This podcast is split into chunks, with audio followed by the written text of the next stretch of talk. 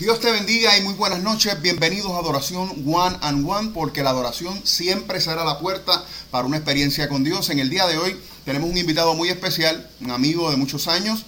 Así que para conocer a mi compañero de viaje, luego de la intro, arrancamos en Adoración One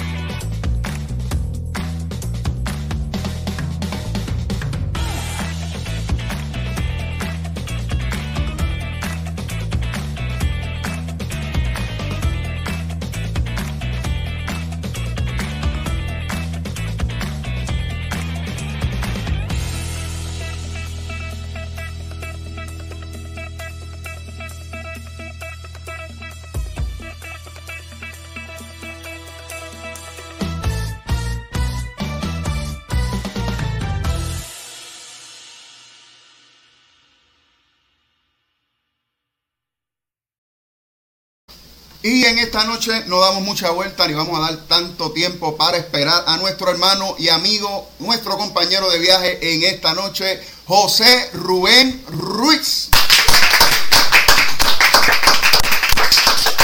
Está con nosotros aquí hoy. Yes. Bienvenido, bro, de la adoración One on One. Hermano, es, es de sumo gozo y placer para mí poder estar aquí contigo. Eh, una amistad que nos, que nos une hace muchos años. Eh, y de verdad que para mí es un privilegio poder estar contigo, estar contigo aquí esta noche. Brother, más de 20 años, yo te conozco hace más de 20 años. Ha llovido bastante.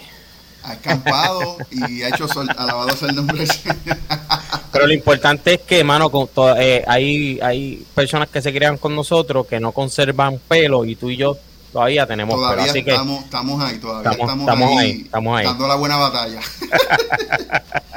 Rubén, eh, Adoración One and One es un concepto para que la gente conozca un poquito más allá. La gente te ve cantando, la gente te ve en los videos, eh, te ve en diferentes colaboraciones, pero ¿de dónde, ¿de dónde viene José Rubén?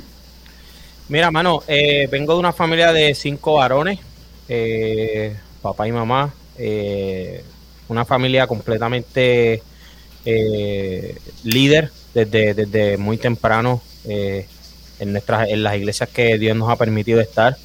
Eh, mis papás hacen ya 10 años eh, entraron en lo que es el pastorado. Eh, y, mano, vengo de una familia totalmente musical. Eh, te pudiera decir que por la, por la parte de mi papá, tengo primas, tías que todas cantan. Mis hermanos, tú los conoces, todos son músicos, cantantes. y, y ha pasado de generación en generación, brother. Mis sobrinos ya, eh, tengo un sobrino que, que empezó a tocar batería, que es mi sobrino mayor, pero ya está tocando piano, ya está tocando Sí, guitarra. lo veo, lo veo en los lives con, con tu hermano y la nena está cantando. La nena está brother. cantando, hace voces. eh, mis otros sobrinitos pequeños de acá también ya están eh, tocando algún instrumento. So que vengo de una familia totalmente musical, una familia bendecida por parte de Dios, porque nosotros ninguno, ninguno eh, estudiamos música. Ninguno.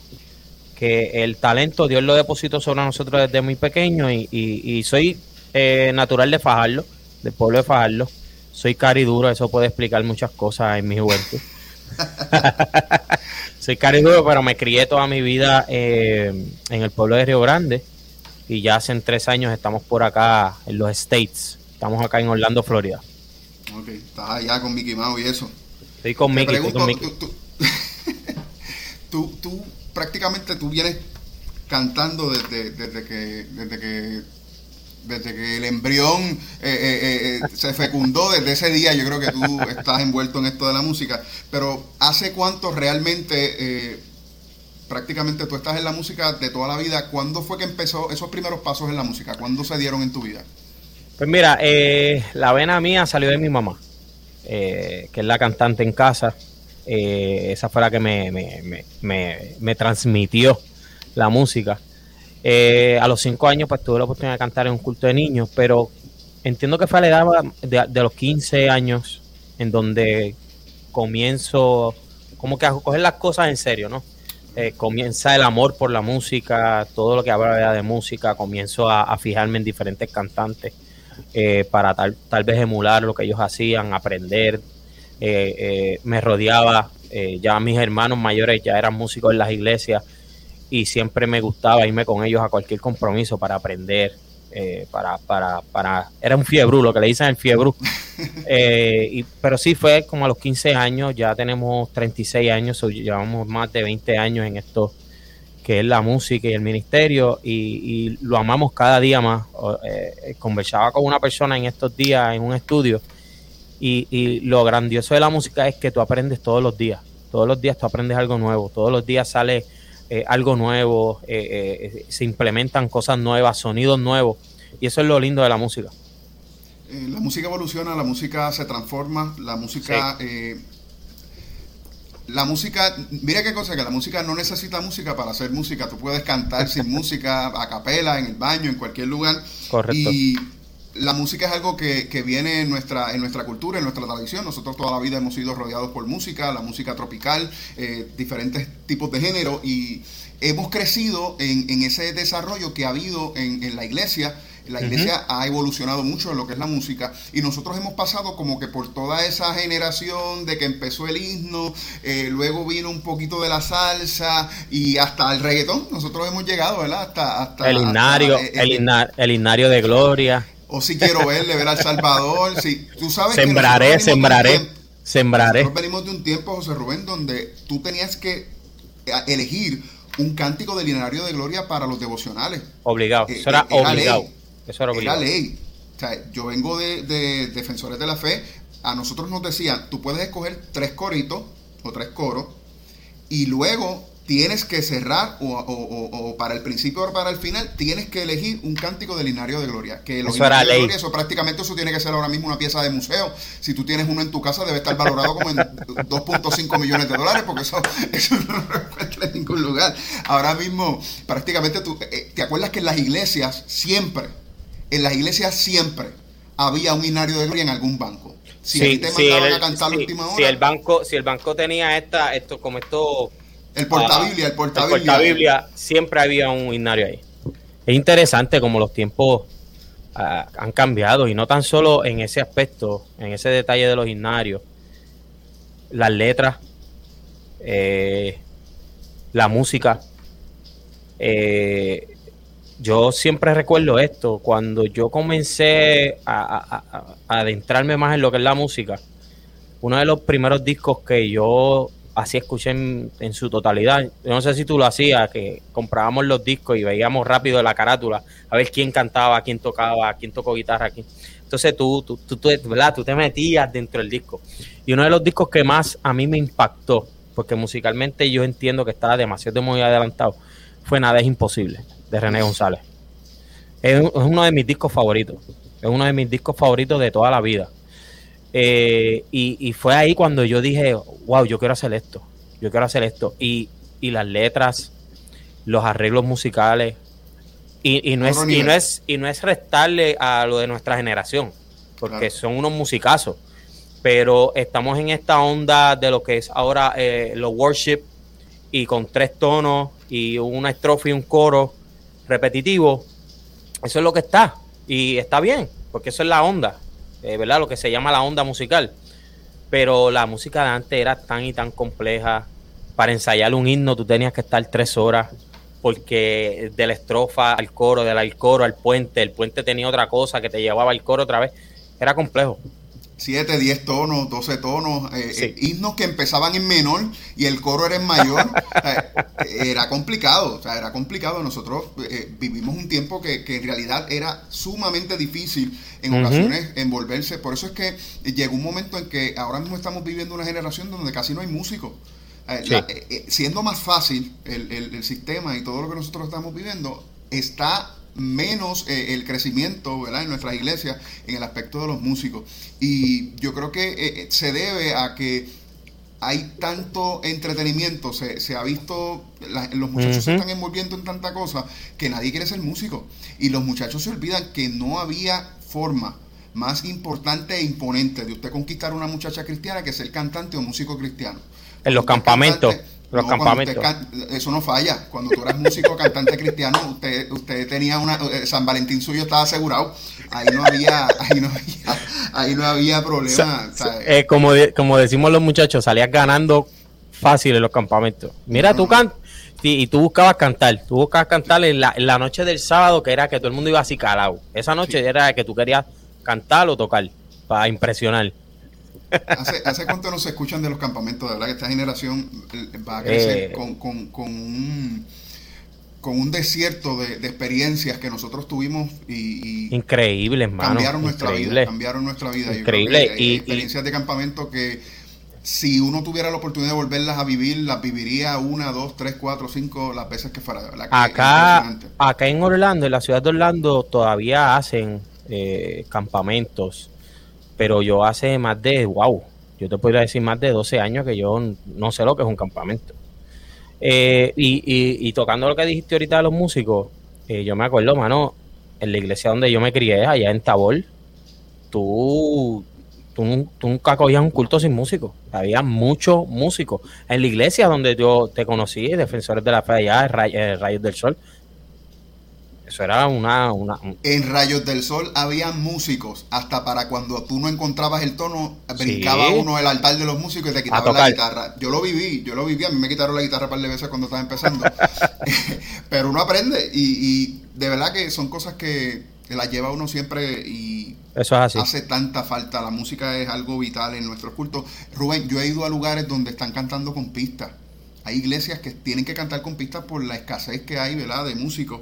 Así que si usted está preocupado y está pidiendo al Señor, ¿qué voy a hacer? Hay tanta gente que predica, hay tanta gente que da clases, pues hacen falta músicos.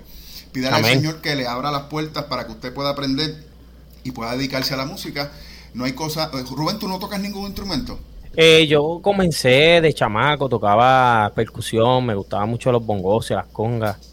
Eh, siempre me... Eso es algo que yo no me perdono el no saber tocar algún instrumento, piano, guitarra. Eh, me han dicho, dale, que todavía, no, pero ya yo, ya, yo para aprender ya me cogió tarde. cogió tarde. pero no, no, no, no. La ventaja de uno ser músico es que uno se puede acompañar. Llegas a un lugar donde no hay nadie, donde nadie se sabe los cánticos, Correcto. donde es, más cómodo, ¿verdad? Para uno que pueda, pueda cantar. Rubén, hay algo que siempre toca nuestra puerta en el aspecto de la música y yo entiendo que es una de las cosas más peligrosas. Y es que nosotros siempre estamos buscando, por más que estemos buscando esa experiencia con Dios, por más que estemos buscando esa oportunidad en Dios, siempre hay en nosotros un delirio de llegar arriba, de subir, de ser reconocido, de que la gente sepa que yo hago esto, que yo hago lo otro. Entonces, eh, lo que empieza como una buena intención, de nosotros, de movernos, de ser presentados, de meternos aquí, de pedir bre acá, de tocar puertas, de hacer muchas cosas, llega un momento en el cual nos puede sacar de lo que es el plan y el propósito de Dios en nuestra vida. La gente no lo ve. Hoy día tenemos una oportunidad un poquito más eh, secular de lo que es el Evangelio. Y estamos viendo que muchas personas están cantando en un borderline, están diciendo, no, yo no canto ni para allá ni para acá, yo lo mío es traer música positiva y nosotros hemos experimentado la problemática de no tener esa oportunidad de decidir y definir nuestra vida en Dios.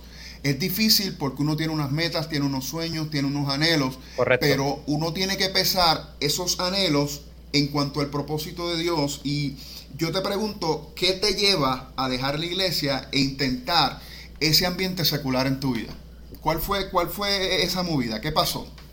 Eh, precisamente eso. Eh, crezco en mi casa como, como el único que cantaba fuera de mi mamá. Eh, mi hermano mayor eh, canta, Canelón, eh, pero, pero el más que tenía esta, se puede decir aspiración, ¿verdad? Esta, esta, esto como, como meta de, ser el cantante de la casa era yo. siempre en diferentes um, actividades, conciertos, el que se trepaba de presentado era José Rubén. Eh, el que iba a conciertos, a talent shows, era José Rubén. So, crecí con eso que tú acabas de decir. Crecí con eso en la mente de que quiero llegar a grabar. Mi meta era quiero grabar, quiero que la gente me reconozca, quiero que mi ministerio no se quede en el concilio del Tabor, quiero que, que se expanda por el mundo. Son ambiciones buenas. Eh, en, ese momento en mi corazón no estaba, y todavía, porque eso es algo con lo que yo peleo todos los días. Eh, nunca yo he hecho algo para el Señor para generar dinero. Nunca. Ni antes, ni después de reconciliarme. Habiendo experimentado eh, ganar dinero haciendo música secular, que de eso hablamos ya mismo. Pero nunca en mi corazón ha estado, ay, yo quería grabar un disco cristiano para, para tener dinero. No, nunca fue mi mentalidad. Pero sí quería ser reconocido, que la gente eh, escuchara mi talento. Y llegó un momento eh, en mi vida en que llegó esta competencia cristiana y yo dije, esta es mi oportunidad. Aquí es que va José Rubén. Este es cristiano, esta es una oportunidad cristiana, y vamos para adelante con esto. Y yo dije, me, yo dije, esto es, aquí es que es, porque el premio de, de, de la competencia era una producción discográfica. So, yo centré todas mis esperanzas ahí. Eh, pero olvidé algo. Pedirle la dirección a Dios. Eh, estaba tan enfocado en lograr eso que olvidé el que hace todo posible. Y ahorita estaba hablando con mi esposa y, y, yo le decía, a veces el Señor, a veces cruzamos puertas que pensamos que es que el Señor las abrió. Pero no, son puertas que nosotros mismos tocamos se abren, pero el Señor nos permite, nos deja pasar para que aprendamos algo. Para que aprendamos que dependemos totalmente de Él. Que la puerta se puede ver linda, se puede ver hermosa. En ese momento esa puerta se veía hermosa para mí. Una competencia cristiana. Eh, yo veía, y esto lo voy a hacer en, eh, lo voy a decir en una forma técnica. Yo veía la, la competencia y yo decía, esto no me, aquí no me gana nadie son unos muertos. Uno en el Evangelio son unos muertos. Yo soy el mejor de todos estos muertos. Yo decía, eh, este es mi break, este es mi break. Mi hermano William me decía, papi, esto es tuyo, esto es tuyo. aquí no hay break, no hay break. Lo, vamos a lograr, lo vamos a lograr, lo vamos a lograr. Yo fui listo, ready, todas las canciones que escogí de mi cantante favorito, René González. dije, la voy a partir aquí y aquí es que gané la competencia. Pero ¿qué pasa? Todo se quedó ahí. No pasó nada. Las personas que hicieron la competencia me dijeron, búscate letras y nosotros bregamos lo demás. Me moví, busqué letras. Yo dije, pues todo está caminando como, como se supone que sea. Pero nunca pasó nada. Nunca pasó nada. Y es ahí donde yo aprendí que, que, la puerta la había tocado yo, no la había abierto el Señor. Eh, creció en mi rebeldía, eh, eh, quise dejarlo todo. Yo cerré agenda. No quería cantar en más ningún lado. no quería saber de la música ya. iba a mi iglesia y cantaba por, por, por costumbre, por no dejar de cantar. Y José, la gente puede ver esta experiencia del, de, la competencia y el disco como lo que te detuvo y, te trancó eh, eh, personalmente, pero Definitivamente, la gente, la gente no sabe que uno viene escuchando por años, oye, tú puedes grabar, oye, tú tienes una voz bien buena. ¿Cuántas veces tú no fuiste a algún lugar y alguien se te acercó y te dijo, oye, te voy a llamar porque yo creo que podemos hacer algo? ¿A cuántos estudios de grabación tú no fuiste y cantaste? En eso, en eso pensaba hoy. Porque antes de la, de la competencia, yo fui con papi a un estudio de un cantante que para ese tiempo era uno de los mejores cantantes que sale, de los cantantes que estaba bien pegado y tenía su propio estudio. Él me escuchó cantando en esta, en estos conciertos que yo creo que yo tengo una colección en casa de CD, de CD que decían, ¿quién quiere un CD en los conciertos? El que se trepe y cante. Yo me ganaba los CD, tengo una colección allí de CD ganado en conciertos. Eh, y eh, en una de esas actividades yo hago eso mismo que yo acostumbraba a hacer y esa persona le dijo a, mi papá, llévalo, llévalo al estudio, quiero hablar con ustedes. Nosotros fuimos, pero cuando nos puso el precio, papi dijo, yo no puedo pagar eso. Eh, tú, el problema es que la gente eso no lo entiende, José. sí cuando yo te digo a ti, ven a mi estudio, tú vas en el pensamiento de que esto está cuadrado, eh, eh, todo pago. No, eh, prácticamente muchas veces esa oferta que llega es, págalo tú. Exacto. Uno no tiene, uno no tiene los contactos, uno no tiene la economía, uno no tiene nada prácticamente. Y le duele a uno porque uno tiene la intención de hacer lo mejor, de dar lo mejor para Dios, de entregar. Y esas cosas, en vez de aumentar la fe, porque hay cosas que nos van a ayudar a levantarnos, a motivarnos y a despertar cosas en nosotros. Y hay cosas que nos van a ayudar a destruirnos, a quedarnos, a herirnos y a apartarnos de todo. Porque muchas veces nosotros llevamos muchos años positivos. Y eso la gente no lo entiende tampoco, Rubén. Tú puedes haber cogido 40 cantazos y seguías positivo, seguías positivo. Pero ese cantazo de la producción último fue el 41 y ya tú no podías más. Exacto, no podía, no podía más. Y la gente no entiende que llevas muchos años peleando con algo, tratando y tratando y tratando, que llegue el momento que uno se rinde y uno dice, mira, hasta aquí yo llegué y se acabó. Sí, yo llevaba, eh, antes de, la competencia, yo tenía un grupo, no sé si tú te acuerdas, Yadash. Yadash. Y nosotros estuvimos juntos ocho años y ministrábamos y Dios nos llevaba a diferentes lugares. Eh, yo estaba, yo estaba metido en el ministerio, pero esa experiencia paralizó todo en mi vida. Yo dije, se acabó, porque lo que yo quería lograr no lo logré. Pues, ¿para qué yo voy a seguir cantando? Claro. Llevo ocho, nueve años en el ministerio como tal, y lo que yo quería lograr no lo pude. No pude hacerlo. Eh, me enojé con Dios, le eché la culpa a Dios. Muchas veces le echamos la culpa a Dios y, Dios no tiene ni la culpa. La culpa eh, eh, lo que eh, los errores que nosotros cometimos fue nuestra culpa, por cabezones, por no escuchar, por no hacer las cosas de la, de la manera correcta. Entonces, pues, dejé todo, paralicé todo, le dije a los muchachos, yo no quiero seguir cantando, llamé a Isaac, que era el, director de la banda, le dije, papi, no voy, no voy más, quédate con el grupo tú. Eh, fue una decisión tal vez tomada a la ligera en la inmadurez. Yo tenía prácticamente 18, 19, 20 años, que todavía está inmaduro, ¿no? Eh, pero sí creó en mí eh, una rebeldía que, lo quise dejar todo, pero entonces ahí pues llega este, este otro paso en mi vida, que fue otra experiencia que, que el Señor me permitió vivir. No fue que el Señor eh, eh, eh, no puedo decir y no me atrevería a decir, sí, eso estaba en los planes de Dios. No me atrevería a decir eso, pero sí fue otra experiencia que el Señor me permitió vivir para que yo aprendiera muchas cosas. ¿Y cómo, cómo pasa esto de, Objetivo Fama, Rubén? Tú llegas a la, audición, dijiste, mira, este es el momento, voy para adelante, me voy a olvidar de todo, voy a darme otra oportunidad.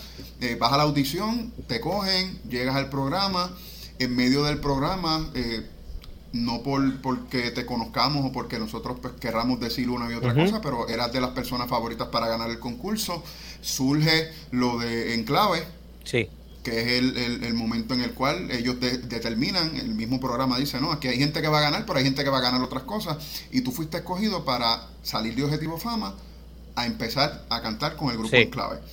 La gente, mucha gente no conoce, Rubén, pero tú llegaste a hacer coro y a sustituir a Abraham en muchas ocasiones. Oh, sí. En, David de Abraham. Estamos hablando...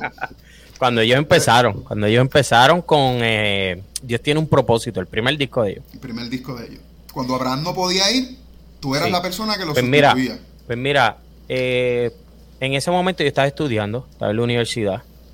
Eh, por esa misma rebeldía y ese mismo enojo que yo tenía en mi corazón, comencé a, hacer cosas que no, que no se me había enseñado en mi casa.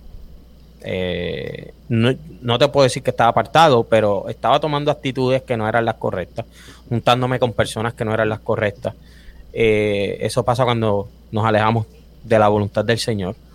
Eh, y estoy en la universidad y yo no quería saber nada de música, Fredito, nada, nada, nada, nada, nada. Y si cantaba, lo cantaba porque es que me gusta, pero lo hacía, eh, ya. Entonces llega esta muchacha que era mi mejor amiga en ese momento y me dice, mira, van a audicionar para Objetivo Fama. Ya, hay, mucha gente tal vez no lo sabe, pero yo había audicionado ya dos veces en Objetivo Fama. La primera vez no pasé ni la primera audición eh, la segunda, eh, la segunda vez paso la primera audición. Cuando voy para la segunda audición, que voy a audicionar frente al jurado, que iba a ser eh, ese año, estaba Sueiro, estaba Soraya, estaba Luna y estaba una cantante, ahora mismo Jimena, creo que se llamaba, una cantante de México, creo que es mexicana, colombiana. Y eh, me acuerdo que iba a cantar Almohada de José José. Cuando voy a entrar al coro, Fredito, en blanco, la mente completamente en blanco. Se me olvidó la canción. Y yo había ensayado, pero un montón de veces, completamente en blanco. Paré, traté de cantarlo otra vez, no me acordaba de la letra. Algo que yo no te puedo explicar al sol de hoy cómo pasó. Porque es una canción que yo me sabía de arriba, de abajo, la había practicado todas esas semanas antes de la audición y el día de la audición se me olvidó. So, ese fue el año anterior al año que sí audicioné y sí entré. So, este año, eh, ese año, eso fue 2000, 2008, eh, decido audicionar. Eh, la amiga mía estuvo tan insistente y tan insistente que yo dije, pues está bien, yo voy, yo voy, yo voy. Busco unas pistas, busco unas pistas, practiqué en casa, fui, audicioné, eh, pasé al callback, el callback es ya los que van a decidir los 16 que van a entrar. Eh, entré al, show y yo entré con, una, con, un propósito. Eh, a pesar de todo, yo, yo sentía el temor de Dios en mi corazón, a pesar de todo lo que yo estaba haciendo.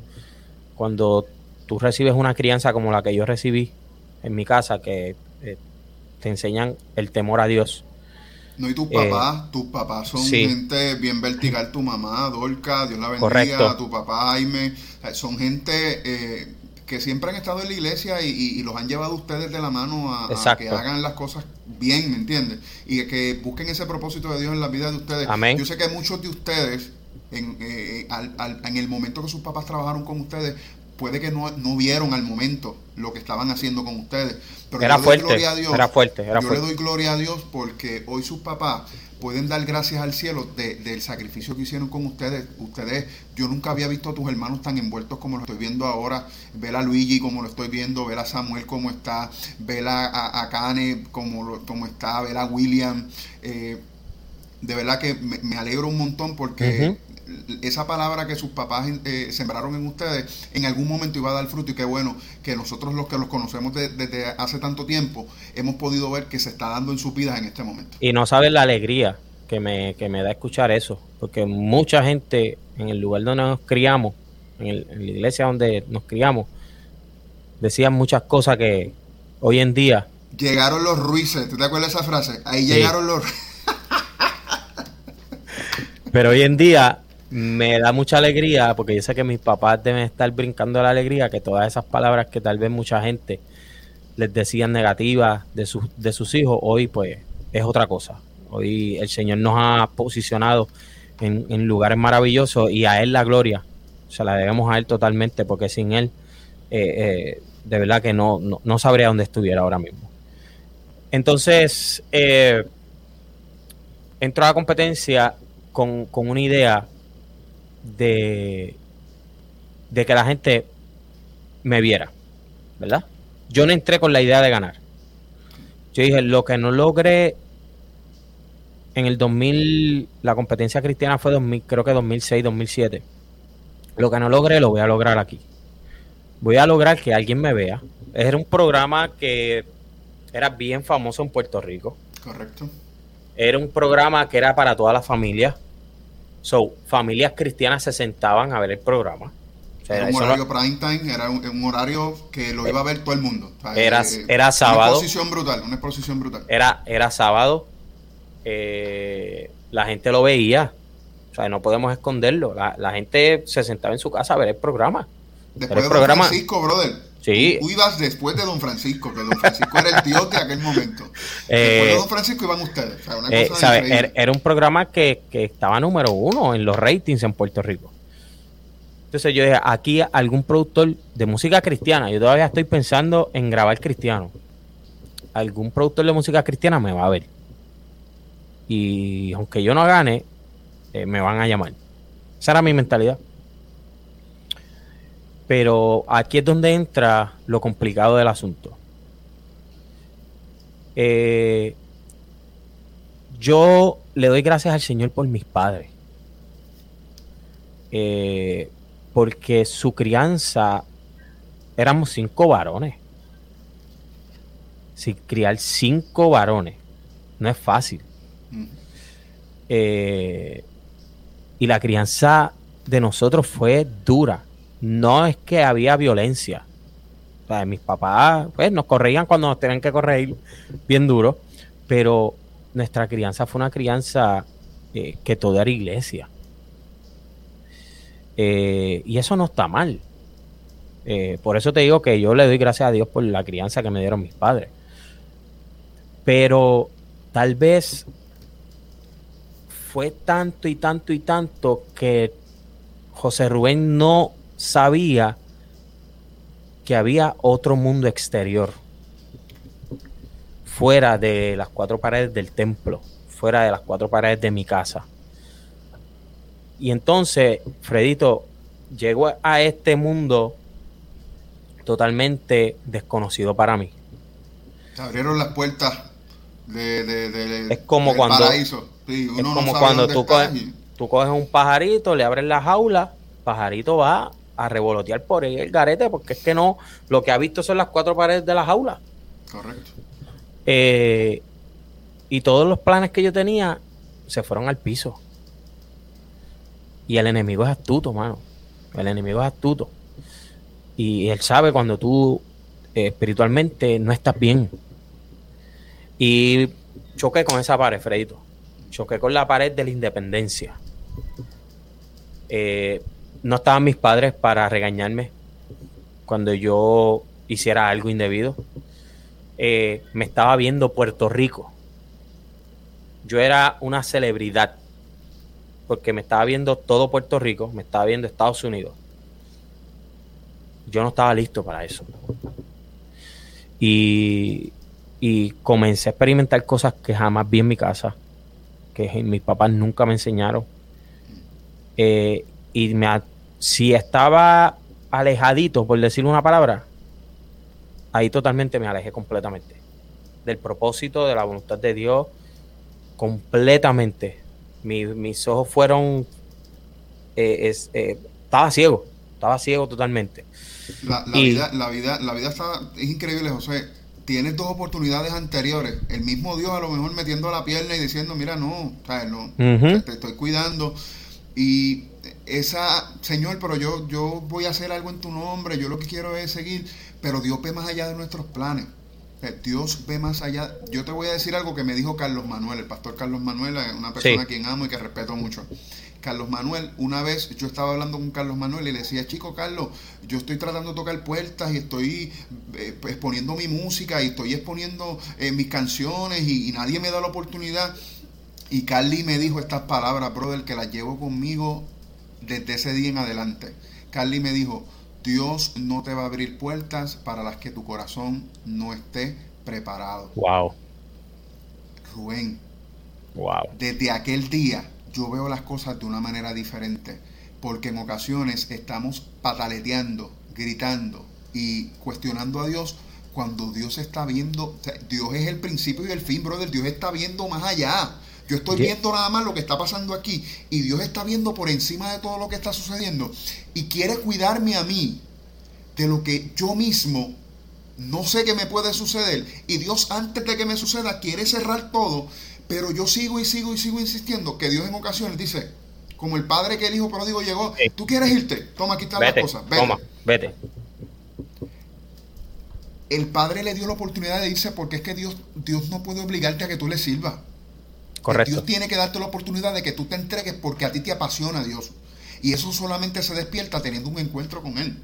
La vida de la gente cambia cuando tú chocas en realidad con Dios porque tú puedes haber estado criado en el Evangelio toda la vida, pero no es hasta que tú tienes una experiencia personal, más allá de lo que me dijo mami, más allá de lo que me dijo papi, más allá de lo que me dijo el pastor, es una experiencia mía. Cuando yo entonces tengo esa experiencia de intimidad con Dios, entonces es que yo te puedo hablar de algo diferente en mi vida como cristiano.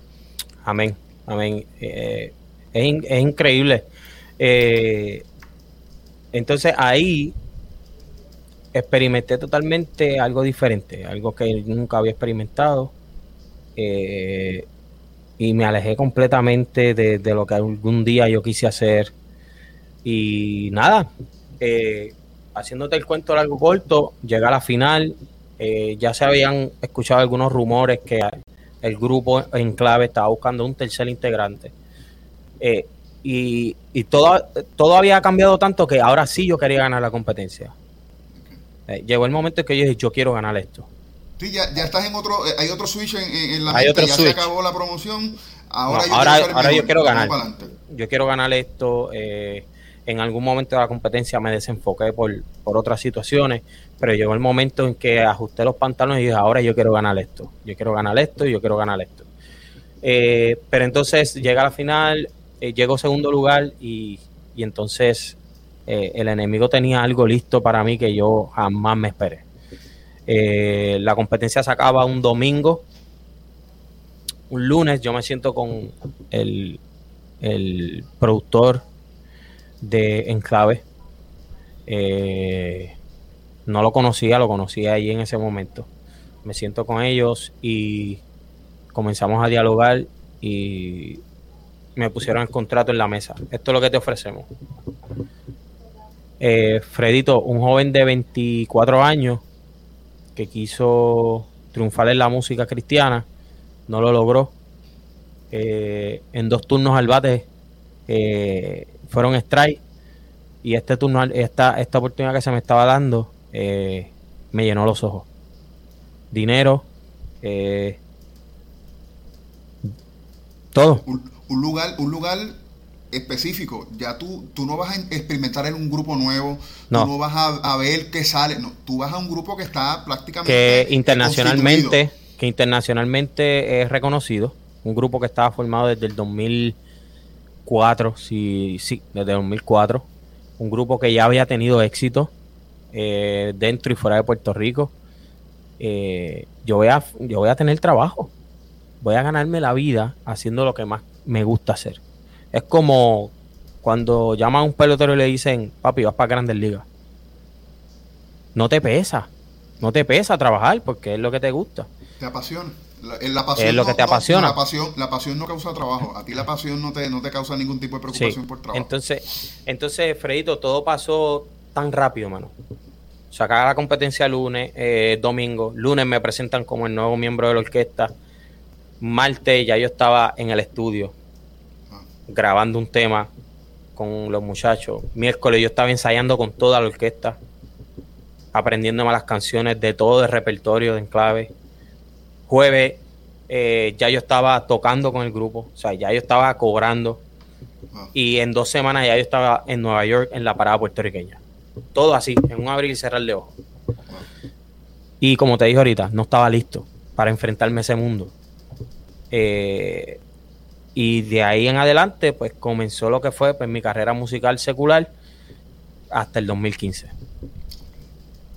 ¿Qué sucede en el 2015, Rubén? Que, teniendo todo en tus manos, teniendo la fama, teniendo el dinero, porque mucha gente se quita porque no le va bien, pero a ti te va bien, tú estás en el mejor momento eh, económico, eh, eh, personal, realizado, tú eres un muchacho joven, ¿Qué, sucede en el 2015 que te hace volver a casa? Mira, eh, llegó un momento en, durante mi carrera que, que experimenté lo que yo había escuchado tal vez en algunos testimonios cuando yo estaba en la iglesia de personas que venían del mundo, que tal vez estuvieron en la música secular, que decían, ah, yo en el, en el cuarto del hotel me siento solo, después de tocar, después de cantar. Y tal vez uno los escuchaba en ese momento y tú decías, ah, todos dicen lo mismo. Ese es el mismo testimonio que da todo el mundo, que se, sentía. Pues yo lo experimenté. Ah. Eh, yo me bajaba de una tarima y llegaba al cuarto del hotel y decía, José Rubén, tú, este no es tu lugar. Eh, yo sabía, Fredito, llegar de un guiso, de una fiesta patronal, de un prom, a las 3, 4 de la mañana, y veía a mi mamá esperándome en casa. Eh, sentada, esperando que yo llegara bien.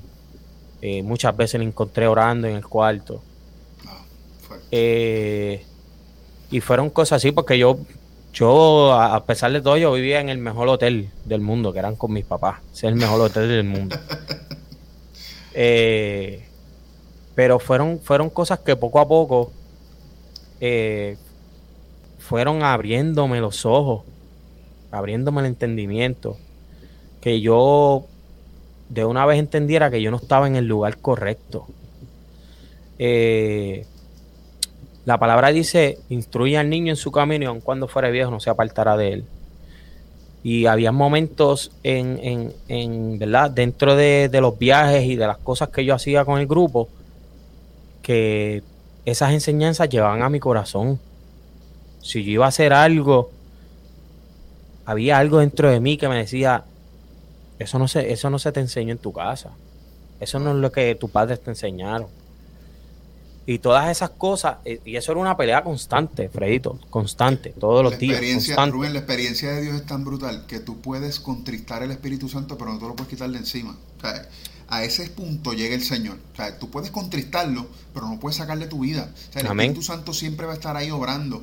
Y llega el momento en que cuando tú eres separado por Dios para algo, va a llegar el momento en que si tú no estás en ese algo de Dios, te vas a sentir incómodo. Tú no te podías sentir cómodo en un lugar donde no era el propósito perfecto de Dios para tu vida. Por eso es que Dios te hace sentir esa incomodidad. Y qué bueno que me hablas de eso, Rubén, porque los muchachos hoy día crecen con esa eh, ese ímpetu de fama, de yo quiero ser famoso, yo quiero tener muchos views. Y en la vida cristiana, yo siempre digo a la gente, nuestro camino es diferente. Esto se trata de impactar vida. Amén. Tocaste una vida, qué bueno. Ya se hizo el trabajo. No tuviste muchos likes, no tuviste muchos views, porque José, yo sé que tú comparas los views que tú tenías, los seguidores que tú tenías hace 10 años atrás, y no son iguales. Sí. Pero se siente Rubén de la misma manera te sientes con la paz que tienes hoy. Claro que no te sentías con la paz que tienes hoy. Y eso es lo que la gente no entiende. Y nadie aprende por experiencias de otro. Todo el mundo tiene que experimentar y a lo mejor tú también lo escuchaste muchas veces. Seguro este, que sí. Esto es malo, esto no te conviene, pero nada, esto es malo para aquel. Yo lo voy a pasar y a mí no me va a pasar igual. Y cuando te das cuenta de que estás pasando lo mismo, lo único que puedes hacer es mirar hacia atrás y decirle al Señor, Señor, dame una oportunidad y dame, dame el privilegio de volver a tu casa. Qué bueno que tenemos madres que no se rinden, José. Amén. Estamos aquí hoy porque hubo una madre que no se rindió, porque hubo un padre que estuvo ahí, porque hubo una familia que, estuvo preocupada, porque hubo una iglesia que oró. Y es impresionante porque el tiempo de Dios necesitaba darse en tu vida de esta manera porque hoy yo veo un José Rubén más maduro. Amén. Que al José Rubén que yo conocí. Yo te conozco desde que yo tengo como 16, 17 años. Eh, prácticamente tú eras un chamaco. Bueno, yo te conozco. yo te conozco a ti. Desde que tú cantabas Te doy mil gracias, que todavía no te había cambiado la voz. Que tenía voz de, que tenía voz de nena. Tenía voz de nena. Desde ese momento yo te, yo te conozco, brother. Después ese cambio de voz, todo ese proceso, desde todo ese proceso yo te conozco. Y yo sé que al día de hoy hay un ser humano y hay una persona totalmente diferente en ti. Porque los cantazos que has recibido en la vida te han llevado a madurar, no simplemente como hombre. Porque yo sé que tu esposa se está beneficiando de tu madurez, tu hija se está beneficiando de tu madurez, pero tú te estás beneficiando en Dios de la madurez que tienes hoy. Y, Porque eres otra persona, brother. Y definitivamente, eh, mucha gente me ha preguntado y, y, y sí, tuve muchas cosas tuve mucho, mucho lujo, mucha, mucho reconocimiento, mucha, pero la paz que yo siento hoy, yo no la cambio por nada del mundo. Que yo hoy me puedo acostar tranquilito en mi cama, sin ningún tipo de, de, pensamiento negativo. Eh, me acuesto tranquilo, en paz, con mi esposa. Eh, mi vida estaba totalmente desorganizada totalmente en todos los aspectos de mi vida. Mi vida estaba totalmente desorganizada. Y Dios lo organizó paso a paso, escalón tras escalón. Y, yo no cambio. Lo que yo tengo hoy, las experiencias vividas, yo no las cambio. Porque son lo que me hicieron hoy la persona que yo soy. Pero lo que yo tengo hoy, no lo cambio por nada material. Por nada material lo cambio. Es que el pasado es el presente. Por eso es importante que nosotros entendamos que a veces nosotros decimos, hay que empezar de cero. No, hay que empezar de nuevo. Porque esas experiencias pasadas me constituyen a mí, me llevan al lugar donde estoy hoy. O sea, yo no, tú no fueras nadie si no hubieras pasado por todos los golpes que pasaste en la vida. Amén. Y hoy eres la persona que eres y hoy estás en la dirección que vas simplemente por el hecho de que pasaste por momentos en tu vida que te formaron, que, que, que, que formaron en ti un carácter que hoy podemos ver, los que te conocemos y el que te conoce de muchos años sabe que estás en otra posición que estás en otro lugar. Y de verdad que me alegro mucho por verte como te veo, porque sabemos todas las cosas que has vivido, sabemos todas las cosas que has pasado y sabemos que el, al día de hoy estamos viendo la mejor versión de ti, brother. Yo estoy viendo lo mejor, lo mejor de, puede la gente pensar que hace muchos años las cosas eran diferentes, pero yo sé que en Dios hoy, el que te conoce y está viendo lo que estás haciendo y te sigue y te sigue en las redes y te ve por ahí, sabe que estamos viendo lo mejor, lo mejor, lo mejor de José Rubén en Dios en Amén. estos momentos. Y, y nada, eh, luego de, de, de, verdad, de, de, mucho tiempo comencé a visitar la iglesia. Eh, comencé a visitar la iglesia en donde mi hermano William y Merari asistían allá en Puerto Rico, eh, la MI en Canóvanas, eh, la iglesia de la familia. La familia. Y comienzo a visitar. William me invitó un día, le dije, sí, voy, voy, voy. Siempre le decía que voy y no iba, pero un día él predicaba y me dijo, mano, yo quiero que tú estés. Y fui, yo nunca vi a mi hermano, y tú que lo conoces, predicar. Nunca. William predicaba con, William, William predicaba con los palos. La batería, sí. Con los palos. Pero ese día él predicó y habló de los soldados caídos. Eh, y a través de William, el Señor ministró a mi corazón ese día. Y de una visita, pues continué yendo a la iglesia sin que me invitaran. Iba los domingos, en la semana, si podía, iba. Eh, y el Señor fue hablándome, visita tras visita, alabanza tras alabanza. Eh, yo llego yo llego en un momento en que toda la música había cambiado ya. Ahora, ahora no era René y Lourdes, ahora es Barack, Cristín. Y esas canciones pues yo no me las sabía. Porque estoy entrando en, otro mundo. En otro mundo, sí. Pero fui poco a poco aprendiéndomelas y, y, y habían alabanzas que ministraban, pero desde que arrancaba el primer tono, ministraban a mi corazón. Y me acuerdo que yo saliendo de, un, de un compromiso que tenía con el grupo, había media vigilia y yo le prometí a William que iba a ir. Y le dije, sí, voy a llegar después del, después del guiso. Ah, pues está bien, te espero. Eh, llego y la persona que estaba ministrando, eh, yo me senté en una esquinita y la persona que estaba ministrando me llama al frente y empieza a orar por mí. Eh, comienzo a orar por mí, a orar por mí y me pone la mano en la garganta. Y me dice, hoy vuelvo a ungir tu garganta. Me pone la mano sobre la cabeza, me dice, y hoy derramo un aceite nuevo y fresco sobre ti, porque desde hoy tú vuelves a cantarme. Eh, yo comienzo a llorar y el pastor en ese momento era Hernán. Hernán. Eh, y la que está ministrando le dice al grupo de Aros, yo estaba cantando la canción. Cuando ella, antes de llamarme, yo estaba cantando la canción que estaban cantando, pues ya me la había aprendido. Y cuando estoy al frente, que ya yo estoy llorando, estoy al frente, eh, ella le dice a, a, la del grupo, creo que fue a AXA, si no me acuerdo, o a Meraria, una de las dos. Dice, dale, dale el micrófono a él yo no había tomado parte, Freito, porque yo prácticamente estoy visitando. Yo todavía, todavía estoy en el, grupo con mis compromisos seculares. Y yo, a pesar de todo, la vena me picaba. No te, la vena, la vena pica. Pero a pesar de todo, pues respetaba. ¿sabes? El respeto que uno debe tener al, altar de Dios, ¿verdad? Lo, que le enseñaron a uno en la casa. Y yo miré el Nan, como que tú me das permiso con la mirada. Y el me dijo, para adelante. Y yo empiezo a cantar. Y sentí una bendición sobre mi vida en ese momento. Ella me decía, desde hoy vas a cantar nuevas canciones, desde hoy unjo tu voz, desde hoy unjo tu garganta nuevamente.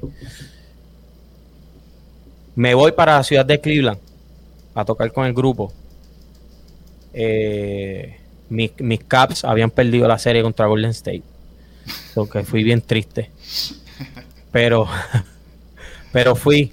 Eh, ya había comenzado a conocer a la que hoy día es mi esposa, que eso es una bendición para mi vida.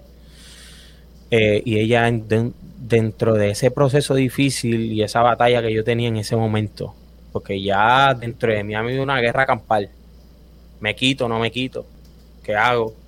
¿Qué voy a hacer después? Si me quito del grupo, comenzar a trabajar en un trabajo normal. Eso todo, todos los días me, me, había una batalla en mi mente.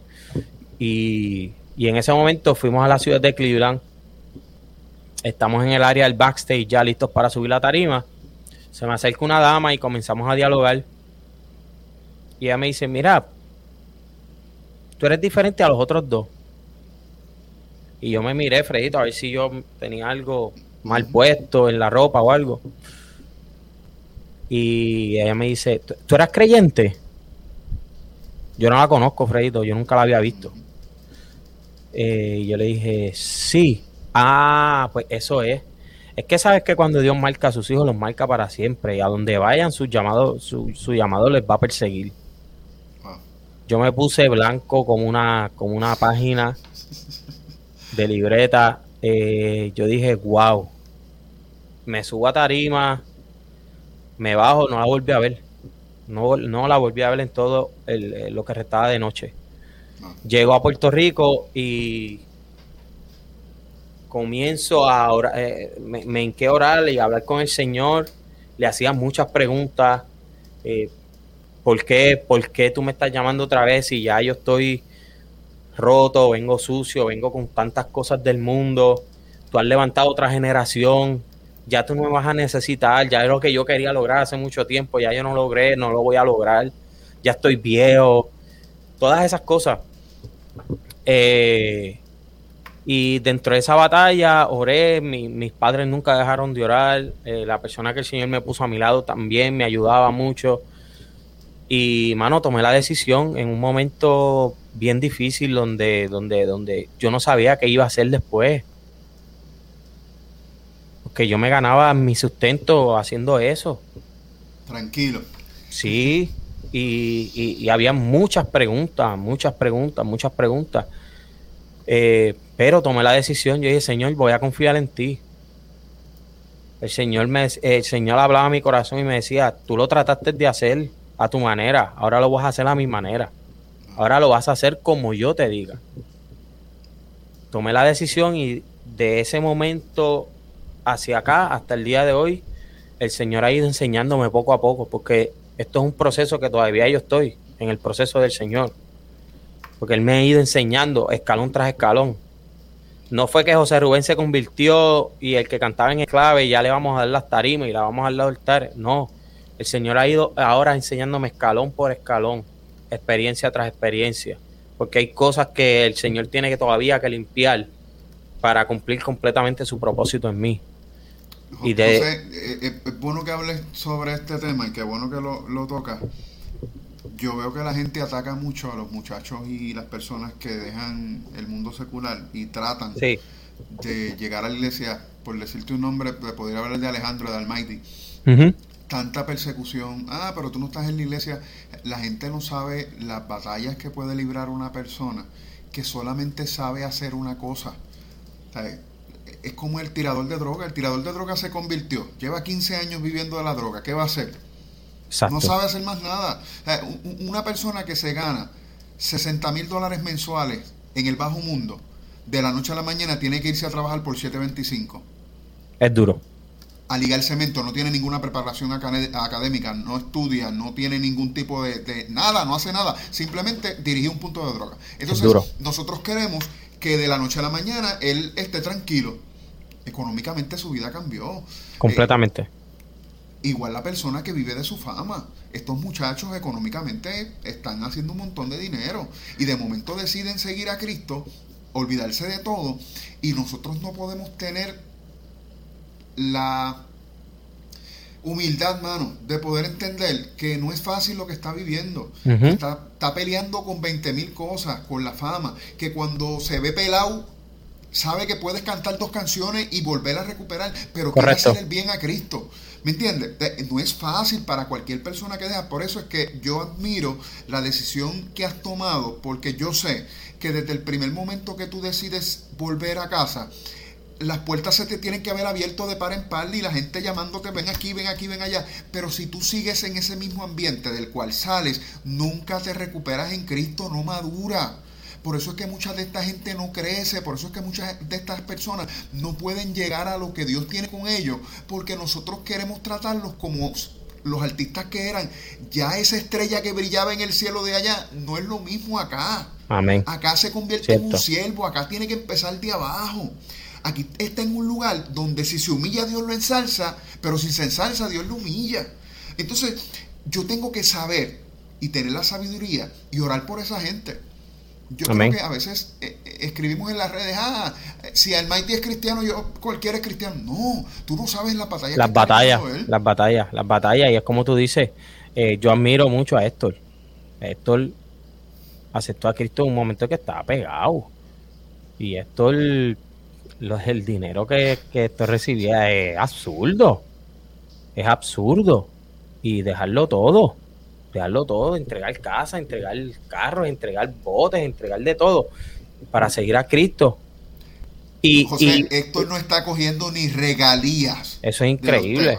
Eso es increíble. Él lo dejó todo. Entonces, nosotros queremos ver a una persona como que aquí no está pasando nada. Mi hermano, ese hombre se quebrantó por completo y dejó todo para seguir a Cristo. Se le va a hacer difícil, no va a ser fácil, pero Dios lo va a sostener. Pero yo tengo que entender que esa persona está pasando por un proceso que solamente Dios y Él lo van a trabajar. Mira, mira, Fredito, cuando yo eh, tomo la decisión, dejo en clave, eh, se corrió el rumor, eh, yo no me acuerdo si salió por los periódicos, no, realmente no me acuerdo pero yo estuve como un mes en casa sabiendo que iba, eh, preguntándome qué iba a hacer, buscando trabajo. Me llamaron de diferentes grupos seculares. Mira, ya sabemos que no estés en clave, ¿quieres venir a cantar acá? Que yo iba a ser el cantante principal. No, no iba a ser un trío. Ahí yo tenía la oportunidad de ser yo el, el del frente. Y le decía que no. Y me costaba, Fredito me costaba porque es como tú dices, yo estaba pelado en casa, un guiso me dejaba 100, 200, 300 pesos en dos horas. ni, un ingeniero, ni un ingeniero se gana eso, Rubén. 100 pesos la hora. Es que eso es lo que la gente no entiende, Rubén. De, momento tú estás pelado en tu casa y te llaman para firmar un contrato de 60 mil dólares por tres años. 20 mil dólares al año cantando, más los más, más, premios, más regalías, es, difícil. Pero cuando uno está dispuesto, esto es bueno que lo escuchen los muchachitos que vienen subiendo, cuando tú estás dispuesto a seguir a Cristo, no hay dinero, no hay fama, no hay colocación, te pueden poner donde sea, que si tu nombre no está escrito en el libro de la vida, brother, tú no vas a seguir adelante, tú no vas a ser feliz. La felicidad no se encuentra en los materiales ni en los bienes que podamos poseer, se encuentra en poder poner la cabeza en una almohada, Rubén, y descansar en paz. Y tranquilo. Sin preocupaciones, sin, persecuciones. Y, a pesar de todo, eh, cuando yo estoy, ya había conseguido un trabajito en el aeropuerto y me encuentro con, un ministro eh, bastante conocido, de hecho y, me ve trabajando donde yo estaba en ese momento. Era una tiendita de estos de souvenirs. Y estoy trabajando ahí y eso fue otra prueba, brother. Antes de decirte lo que te iba a decir, eso era otra prueba. Yo viendo los que tocaban conmigo anteriormente, pasándome por el frente. Ah. Y me veían como que, de hecho, tú estás trabajando aquí. Iban a saludarme. Mira, brother, ¿estás bien? Sí, mano, gracias a Dios, todo bien te quitaste, no vas a volver. No, no, hacho, mano, estoy en la iglesia, estoy tranquilo. Pero entonces un, día me encuentro este ministro y, me ve y me dice, mira, brother, porque me, conocía hace mucho tiempo atrás. Y empieza a hablar conmigo y me dice, mira, brother, ¿y, tú no estás cantando ya? Y yo, no, mano, yo me quité del grupo hace un tiempito. Estoy en la iglesia, estoy tranquilo. Pero ¿por qué te quitaste si tú podías cantar y estar en la iglesia? Ese es tu trabajo. Y yo le dije, mira, mano, yo respeto el que lo hace, ¿no? Eh, porque hay muchos que lo hacen. Eh, respeto a los músicos que lo hacen, que ese es su trabajo. Pero el plan de Dios conmigo era diferente. El Señor me quería totalmente apartado de ese mundo. Él me quería separado totalmente para Él. Y ese es el plan de Él conmigo. Ah, bueno, pues echa para adelante cualquier cosita. Y yo me quedé impresionado con eso que él, me dijo. Eh, y, y, el Señor fue poquito a poco trabajando conmigo porque eso que él me dijo también me, me caló en la mente, ¿entiendes? Eh, eh, la gente no sabe a las cosas que uno se enfrenta y como tú dices, eso es algo personal de cada uno. Hay gente que lo puede hacer y Dios los bendice y sabemos que son de bendición en diferentes lugares donde van y que Dios los tiene ahí con un propósito y nosotros respetamos todo eso. Pero eso no es para ti ni para mí. Yo no lo puedo hacer porque me pierdo. Exacto. Tú no lo puedes hacer porque te arrastras por las cunetas. Exacto. Hay que hacer, no servimos para eso. Tenemos que estar en Cristo completamente o si no, nos morimos. Rubén, ¿cuál es tu himno favorito, brother? Mira, mano, eh, te quiero adorar o quiero adorar, le han puesto como 500 títulos en los atrios. Vengo a ofrecer, en los atrios, vengo a ofrecer. Pero yo creo que quiero adorar, ¿verdad, mi amor? Sí. Sí, quiero adorar. Quiero adorar. Déjame entrar, el santo lugar. Y voy a cantar en los atrios y tú, ¿cuál es ese? Señor, llévame a tus atrios. No, no, ese no es. No, no, no, Pues sí, mano, esa es mi canción favorita, la que yo canto mil veces cuando, cántate, cántate, cántate un pedacito del coro ahí para cuando comencé, Cuando comencé a congregarme acá en, en, la iglesia donde estoy acá, eh, Pentecostal MI, en la Central, en la Golden Road, acá en Orlando, que me mandaban a cantar, siempre la cantaba. Ese es mi, brother, cada vez que yo voy a cantar o voy a ministrar, que tengo que cantar, yo abro con eso, eso yo... Y, y eh, cuando, cuando me decían, mira que vas a cantar, quiero adorar, y yo, pues que tú lo sabes. Vengo a ofrecer, mi Señor, mi corazón en adoración. Déjame entrar al santo lugar, te quiero adorar. Pongo mi ser a tus pies cual perfume de grato olor. Quiero llenar el santo lugar con mi adoración. Tenemos algo en común, apunta eso por ahí, nos gusta, nos gusta el mismo himno. yo donde quiera que voy, ahí no, no hay break. José, es bien difícil en el ambiente cristiano tener eh, oportunidades o hacer cualquier tipo de, dinámica. Eh, las cosas son diferentes cuando lo vamos a ver en todos los aspectos, el respaldo, la, los talleres, todo es distinto y, eso es importante que la gente lo entienda. ¿Qué, ¿Qué, consejo le podríamos dar a esos muchachos que como tú eh, tienen esa meta, tienen ese sueño y siempre han querido llegar a un lugar, ser reconocidos? pero quieren hacer las cosas de la mejor manera para exaltar y engrandecer el nombre del Señor? Mira, en mi experiencia, lo primero, y puede sonar cliché, ¿verdad? Puede sonar repetitivo, pero tenemos que poner a Dios primordialmente. No podemos comenzar un proyecto, no podemos mover tan siquiera un dedo si nosotros presentarle al Señor eso que vamos a hacer. Eso es lo, primordial, lo primero que hay que hacer. Porque en mi experiencia, eh, como conté ahorita, yo pensaba que yo estaba en la voluntad de Dios o que el Señor era el que estaba abriendo todas esas puertas. Y no. Eh, yo estaba entrando por mi propia cuenta, pensando que era el Señor. Cuando salgo del grupo y le digo, Señor, ok, ahora hazlo como tú quieras.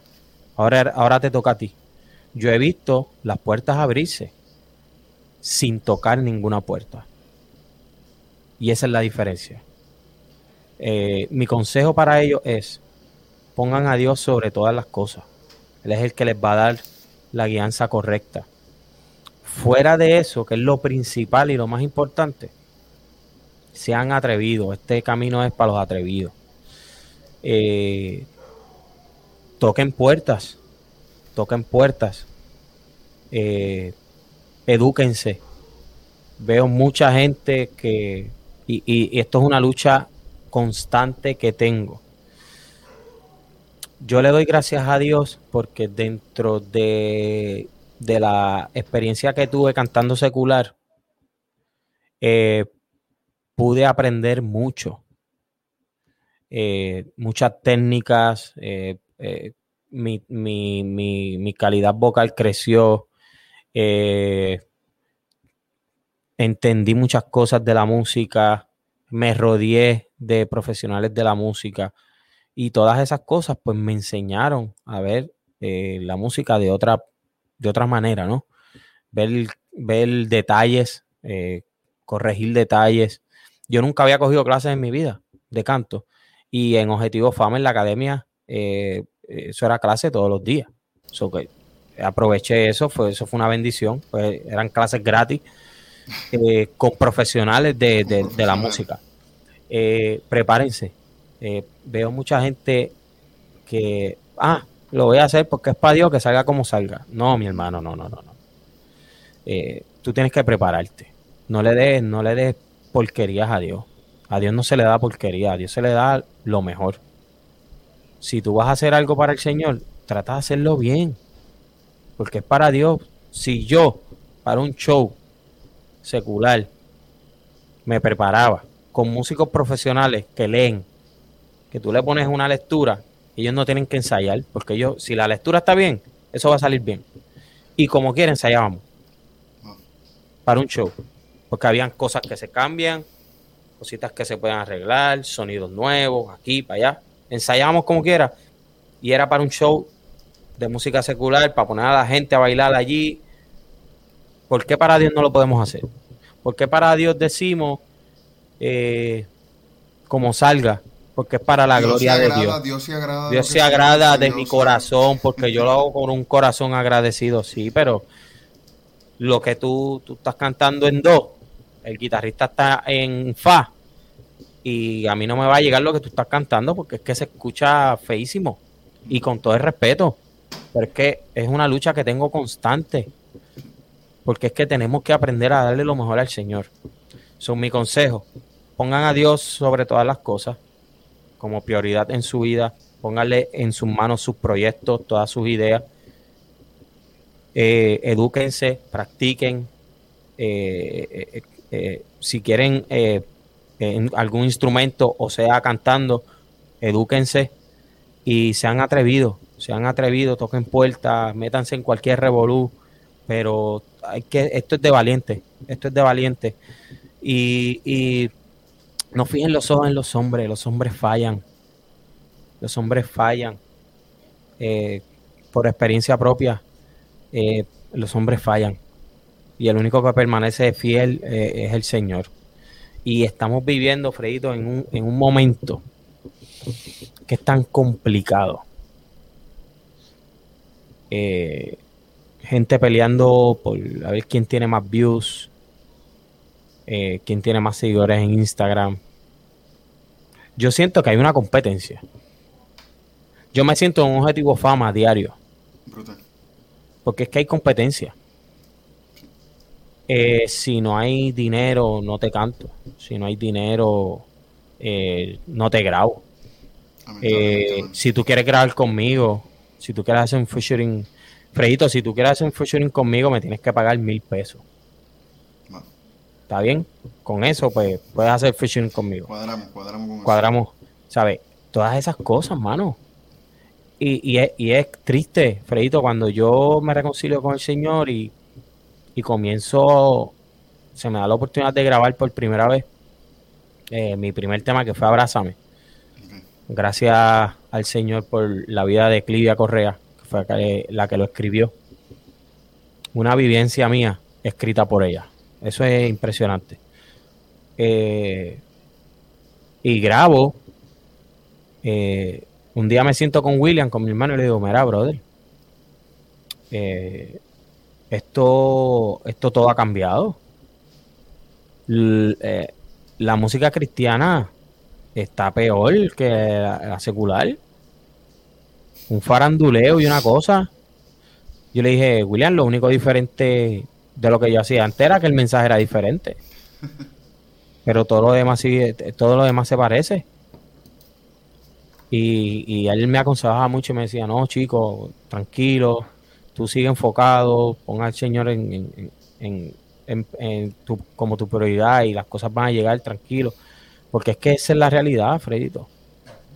¿Sabes? Estamos por. Eh, queremos hablar más de nosotros que del Señor. Queremos exponer más de nosotros que del Señor. Eh, y yo le digo a los jóvenes que estén creciendo, que quieran lograrlo, se puede.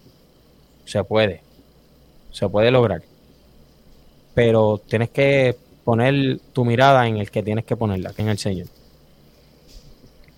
De verdad que eh, en este tiempo hemos perdido gente muy valiosa. Sí, mano. tuve la oportunidad de conocer a Clivia eh, cuando estabas buscando temas para tu disco. El primer disco aquel. La conocí en el estudio que estuvimos en Campo Rico. Y tuve, tuve la oportunidad de compartir con ella un tema que el Señor me regaló para ella. Eh, fue una experiencia bien, bien bonita, porque estaba en mi casa y, Dios me inspiró una letra y llamé a alguien y le dije, mira, yo necesito el número de ella. Yo no la con nos conocemos así, pero no tenemos ningún tipo de relación. Y le grabé la canción y se la envié. Eh, y pues, tuvimos esa, esa, esa interacción de, de poder hablar y, y de poder ministrarle a su vida. Gran ser humano. Esto es, prácticamente, esto es prácticamente un atrevimiento de mi parte, pero siento hacer esto de parte de Dios y, te lo envío. Una, un gran ser humano, una mujer súper talentosa, eh, que, ha bendecido nuestro, nuestro ministerio. Mis primeras tres canciones son de ella. Abrázame, me sostendrá y adorémosle, escritas por ella. Eh, los otros días estuve compartiendo con Raúl Pacheco, eh, y uno de sus temas también los escribió Clivia. Estuve compartiendo con Joel Maldonado, un amigo de nosotros también, y su esposa grabó un tema también, escrito por Clivia. So, ella dejó un legado, ella dejó un legado eh, eh, bien profundo en nuestros corazones y siempre la vamos a recordar y siempre va a estar presente en nuestras vidas. José, eh, ¿dónde, ¿qué planes tienes? ¿Qué podemos escuchar de ti? ¿Qué, estás haciendo? ¿Qué estás trabajando por ahí? Que nos puedas comentar ya para ir cerrando esta entrevista. pues mira, eh, estamos trabajando dos temas. Venimos con, con algo que mucha gente nos preguntaba que cuándo lo íbamos a hacer y yo creo que ahora es el tiempo. Eh, venimos con una salsa. Vamos, vamos a salir con una salsita que estamos trabajando. Es un cover eh, de una de las canciones que también eh, son de las más que me gustan de René, Jericó. viene Jericó en salsa, lo estamos trabajando, ya el arreglo está, los músicos están listos para grabar allá en Puerto Rico, toda la música se va a grabar allá, estamos conversando con nuestro productor a ver si grabamos las voces allá, darnos un viajecito para Puerto Rico y grabar todo, todo por allá. Sería espectacular estamos trabajando también, hay que irnos en la onda y, y lo que está pasando eh, eh, en la música y creo que vamos a hacer un reggaetón por ahí. Vamos, estamos trabajando también un, reggaetón, eh, una letra bien, bien, bien bonita. ¿Y por qué reggaetón? Porque yo tengo uno de mis hermanos, Luigi, que es el más chiquito, que él es cantante de reggaetón. Y, Dios me va a dar la oportunidad de hacerlo con él. Y nadie lo sabía, te lo estoy diciendo a ti. Eh, va a ser una bendición porque es la, mi primera vez que, voy a trabajar con él un tema que vamos a cantar juntos. Eh, he querido incluir a, mis hermanos en, el proyecto. Eh, William metió las baterías de uno de los temas hace poco. y pues mis hermanos también van a estar por ahí haciendo una que otra cosa en, en, en los temas. ¿Por qué? Porque, porque ellos han sido de gran apoyo para mi vida. Eh, y cuidado si no vengo por ahí cantando algo con mami por ahí, así que pendiente también. Eh, ellos han sido de gran, de gran valor para mi vida, de gran apoyo y, y por qué no incluirlo en, en, este proyecto. Así que estamos trabajando eso y adicional. Eh, eh, sorpresa para todos los que me conocen desde hace mucho tiempo. Estamos trabajando un tema con Yadash. una composición de, de Isaac. Isaac. Isaac. y venimos con eso. Ese tema es bien especial para mí porque eh, Isaac me llama un día y me dice, mira José, tengo un tema para que lo cojas para ti y para que lo grabes para el disco tuyo. Lo escucho, él me envía la guía y oye, saco, vamos a hacerlo con Yadash. Nosotros nunca tuvimos oportunidad de grabar. Tuvimos ocho años juntos y no grabamos nada. Hacho, ¿tú crees? Dale, vamos a hacerlo. Y, y, y ya el tema está. O sea, y el tema está en estos días eh, ya vamos a empezar, ¿verdad? Lo que es, ya se empezó lo que es la mezcla, la masterización, todo eso. Así que estaremos ya prontito para los que nos conocen desde hace mucho tiempo. Cuando posteemos eso, la gente se va a acordar. Así que esos son los tres, eh, los tres temas que estamos trabajando. También hay otras cosas en, encima de la mesa para trabajar. Queremos sacar el EP, si Dios permite, antes de, que se acabe el año. Eh, y nada, tenemos también nuestro proyecto como tú, eh, quisimos, ¿verdad?, expandir nuestros conocimientos y nuestra, nuestros talentos y también tenemos el espacio que se llama Hablemos un rato, donde entrevistamos personas como, como tú lo estás haciendo conmigo. Eh, hablamos de música, hablamos de experiencias de vida. Eh, es un espacio que el Señor pues, puso en nuestro corazón y nos lanzamos con todo esto de la pandemia. Eh, y pues gracias a Dios pues la gente lo está recibiendo y, también tenemos ese proyecto. Y mano, eh, muchas, muchas cosas que tenemos por hacer, queremos hacer muchas cosas para el Señor, estamos trabajando eh, y ayudando en la adoración de nuestra iglesia también. Eh, estamos activos, estamos activos, estamos haciendo lo que nos gusta eh, de la mano del Señor, que es lo que, lo que, lo que realmente importa ahora, que estamos caminando bajo su voluntad, que, que, es lo importante. Pues mira, tenemos por aquí donde pueden conseguir a José, Sí. Ahí está. Eh, tú apareces como José Rubén, ¿verdad? Eh, José Rubén. Eh, tenemos, sí, tenemos la página de Facebook personal que es José Rubén Ruiz, pero la, la fanpage, lo que le dicen fanpage es José Rubén Music. También tenemos este en Instagram es J Rubén Music. y pues nuestro canal de YouTube, José Rubén Ruiz. que ahí también puede conseguir este, las entrevistas que estamos haciendo, los videos que vamos a estar subiendo, mucho contenido. Eh, en nuestro último video, el más reciente, eh, con Fabián, eh, está ya disponible también en nuestro canal de YouTube. Una alabanza que es bien especial. Eh, tuvimos la oportunidad de hacerla con Fabián, que estuvo también en Objetivo Fama. Es un muchacho que ama mucho a Dios y, tiene mucho temor de Dios. Y yo sé que en algún momento va a dar el paso, porque el Señor lo ha ido tocando y él sabe, él sabe que lo tiene que hacer. Así que oremos, oremos para que el Señor se le revele cada día a, mi amigo Fabián. Qué bueno hermano, para mí ha sido un placer poder compartir contigo este espacio, eh, Adoración One and One, eh, porque la adoración, la adoración siempre, siempre, siempre será la puerta para una experiencia con Dios. Amén. Y para terminar, eh, nosotros estamos grabando este programa, usted lo va a ver luego en las diferentes redes, en YouTube, en Motivate Tú, esto es parte de Motivate Tú, una página que hacemos ¿verdad? para motivar y ayudar a las personas a que puedan encontrarse con ese, ese, ese deseo, ese sueño que solamente Dios puede poner en el corazón de la gente. En estos días eh, falleció un gran amigo eh, y eh, la semana pasada pues estuvimos diciéndole, ¿verdad? Un hasta luego en nuestras vidas. No quise tomar el programa para utilizarlo, ¿verdad? Porque es, un proceso difícil para nosotros. Arturo fue una persona que marcó la vida de todo el que lo conoció. Yo mientras pensaba en moverme hacia, hacia el lugar donde lo iban a velar, decía, wow, yo sé que puedo hablar con todo el que conoció a Arturo y nadie tiene nada malo que decir de Arturo. Arturo era una persona. Tremenda persona, tremenda persona. Y toda persona que se encontró con él eh, vio las cosas de una manera distinta y en manera de homenaje me gustaría simplemente pues presentar una frase que escribí inspirado solamente en, conocer a una persona tan formidable como él y se las quiero compartir.